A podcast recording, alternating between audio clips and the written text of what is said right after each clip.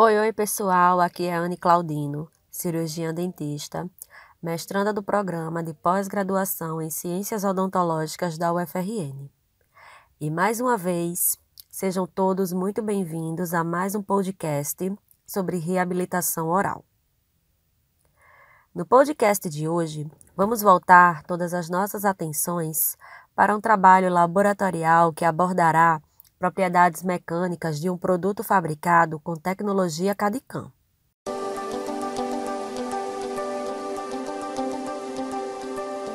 Escolhi esse artigo para que todos vocês possam entender um pouco mais sobre as propriedades mecânicas de materiais que são utilizados para a fabricação de próteses totais em CAD-CAM. Esse é um estudo bem recente, publicado ainda nesse ano de 2020, e por meio dele vocês verão que os materiais podem apresentar diferentes comportamentos mecânicos nos diversos sistemas CAD-CAM. Bom, sabemos que a prótese convencional continua sendo o tratamento padrão para reabilitar os edêntulos totais especialmente em virtude do envelhecimento da população. Entretanto, diversas complicações estão associadas às próteses totais, como a perda da retenção, dimensão vertical de oclusão imprecisa, fratura, entre outras, sendo seu baixo desempenho atribuído às falhas nas propriedades mecânicas da resina da base para a dentadura. E é visando mudar esse cenário e resolver essa problemática que a tecnologia CAD-CAM ganha repercussão, principalmente por apresentar vantagens, permitindo a redução no número de consultas, melhores ajustes e arquivamento digital das informações para tratamentos futuros. As resinas convencionais e aquelas usadas para a fabricação de próteses em CAD-CAM são quimicamente similares embora o processo de produção seja completamente diferente. Entretanto, não se sabe se as resinas de polimetilmetacrilato, de PMMA, fabricadas sobre novos protocolos, têm propriedades mecânicas melhoradas e se pode funcionar com sucesso clinicamente. Sendo escassas evidências que caracterizem as propriedades mecânicas dessas resinas PMMA usadas para fresagem de próteses por sistema CAD-CAM. Portanto, esse estudo se propôs a avaliar in vitro as propriedades mecânicas de três resinas PMMA pré-polimerizadas, usadas para fabricar próteses totais fresadas em CAD-CAM, assim como dois polímeros usados na base de próteses confeccionadas convencionalmente supondo que nenhuma diferença será encontrada nas propriedades mecânicas entre os blocos da resina CAD-CAM pré-polimerizada e os polímeros da base da prótese. E como foi realizado esse estudo? Três materiais em CAD-CAM, como eu falei, de fabricantes diferentes foram avaliados e codificados como LT, IB e TB, além de dois polímeros para a base de prótese, usados como controle, sendo um autopolimerizável, codificado como PP, e uma resina acrílica termopolimerizável, codificada como PD. Inicialmente foi inserida a resina acrílica em um molde. Esses moldes foram conduzidos até uma polimerizadora ficando submersos completamente em água a 70 graus Celsius por uma hora e meia. Aguardou-se o tempo de resfriamento, as amostras foram removidas do molde, cortadas e desgastadas com lixas de carbeto de silício. 32 amostras foram fabricadas a partir de resina autopolimerizável transparente e de polímero para base de dentadura termopolimerizável. Para cada material, metade das amostras, um total de 8 por material, foram armazenadas em água a 37 graus Celsius por 30 dias. E a outra metade permaneceu armazenada de forma seca pelo mesmo intervalo de tempo em condições laboratoriais. 48 amostras foram obtidas de blocos CAD-CAM usando um disco diamantado sob refrigeração. As amostras foram polidas e metade das amostras também foram submetidas às mesmas condições do grupo anterior. A resistência à flexão foi determinada pelo teste de flexão de três pontos e, após a fratura, a superfície das amostras foi umedecida com o líquido metilmetacrilato por 3 minutos e reparadas por resina autopolimerizável transparente, armazenadas em condições laboratoriais por 24 horas.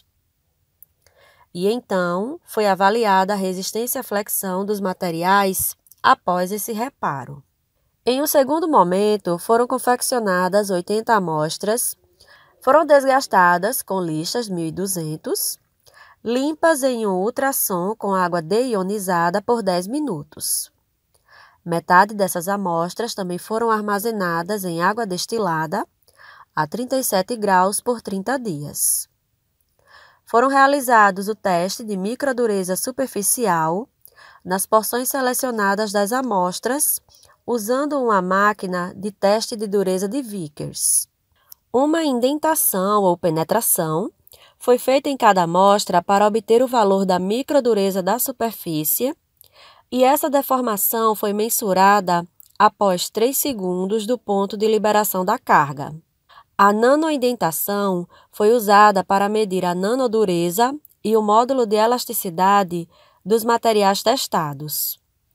Para verificar diferenças nas densidades reticulares dos materiais, uma amostra de cada material foi colocada em solvente tetrahidrofurano por 10 segundos e aguardado o tempo de secar por 24 horas. Um microscópio eletrônico de varredura foi usado para verificar a estrutura polimérica dos materiais CAD-CAM.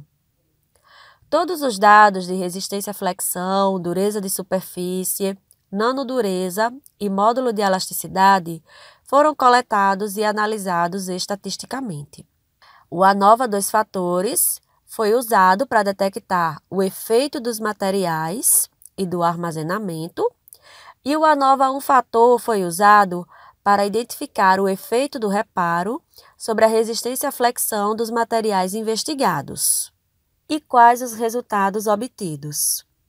O gráfico mostra a força de flexão máxima de cada material. E essa deflexão de carga revela diferentes comportamentos mecânicos entre os materiais, o que depende do próprio material e dos métodos de processamento. O boxplot revela respectivamente as análises da dureza, nanodureza e do módulo de elasticidade. No primeiro, houve uma significância para a dureza superficial das amostras tanto em condições úmidas quanto secas, exceto para o grupo IB e PP. No segundo, uma diferença significativa foi encontrada entre os materiais, exceto quando o PP foi comparado a DP ou IB com TB. E no terceiro gráfico, houve uma maior diferença entre PP e o grupo TB. Essa outra imagem mostra as densidades de reticulação dos materiais que diferiram em termos de estrutura polimérica. A imagem E, correspondente ao grupo PP, demonstrou uma estrutura polimérica com muitas fases composta por esferas de polímeros linear, provavelmente PMMA e matriz reticulada circundante. A letra A, correspondente ao grupo LT, a letra C correspondente ao grupo TB sem exposição ao solvente e a letra F correspondente a PD não mostraram estrutura polimérica multifásica. Quando exposto TB a solvente, a letra D, diferente estrutura polimérica foi vista, talvez por conta de problemas do material, porque a superfície parecia queimada. E a letra B correspondente ao grupo IB, mostrou porosidade na superfície e partículas que poderiam ter sido carga inorgânica. O que podemos resumir disso tudo? Foi verificada diferenças entre os materiais investigados, rejeitando a hipótese. É importante verificar que uma falha de material em base de prótese pode ser decorrente de vários fatores, incluindo ajuste e desenho inadequado, entalhes anatômicos, podendo levar a prótese à fadiga por flexão, fraturando, uma vez que a capacidade mecânica máxima do material foi excedido. A alta resistência flexural é um pré-requisito essencial para o sucesso do material da base da prótese.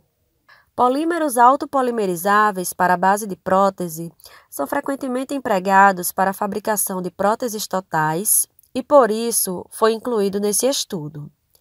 Apesar do polímero termopolimerizável ser usado para fabricar próteses totais, por suas características mecânicas, facilidade de processamento e acessibilidade, há inconvenientes durante a polimerização, como porosidade, craqueamento e contração linear e volumétrica.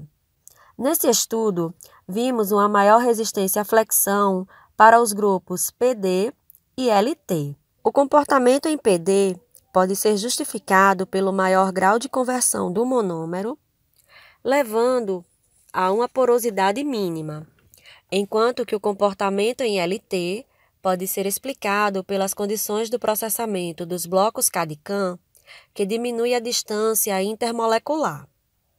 Outra propriedade importante estudada foi o módulo de elasticidade, capaz de conferir resistência à deformação elástica, permitindo confecção de próteses com bases mais finas. Isso indica que podem necessitar de mais força para fraturar, mesmo conferindo maior estabilidade oclusal e posicionamento adequado da mandíbula. Já a dureza de superfície fornece informações sobre a densidade da reticulação e resistência do material ao desgaste. Diante de tudo isso, Quais são as limitações nesse estudo? O comportamento das resinas CAD-CAM sob condições dinâmicas de carregamento precisam ser estudadas porque a maioria das fraturas das próteses são causadas por fadiga.